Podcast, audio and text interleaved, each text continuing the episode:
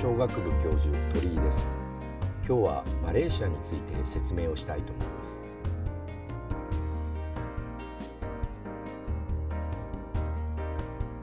国土は33万平方キロメートルですから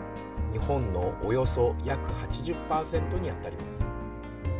ちょうど日本で言えば四国を取り除いたような状態とでも言いましょうか。さて注目すべきなのは人口だと思います。現在マレーシアの人口は約2600万人です。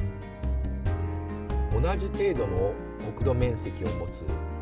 ベトナムあるいはフィリピンと比べますと人口が約3分の1ということになります。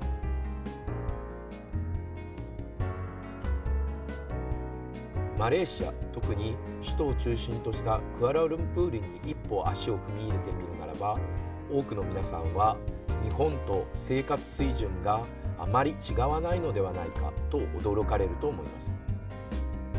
経済成長にいわば成功し1人当たりの所得も大きく伸びました。そして現在は LRT モノレールさまざまな都市の交通システムも発達をし現在近代的な都市へと姿を変えつつあります。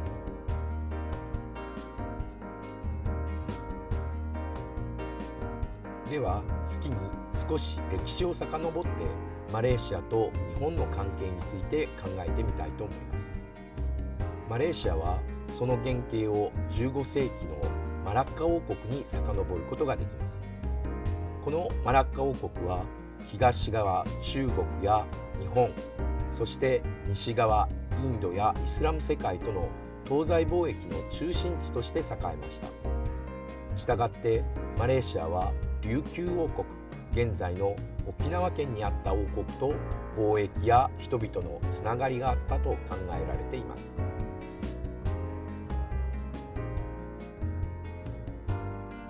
したがってマレーシア政府は現在このブミプトラ政策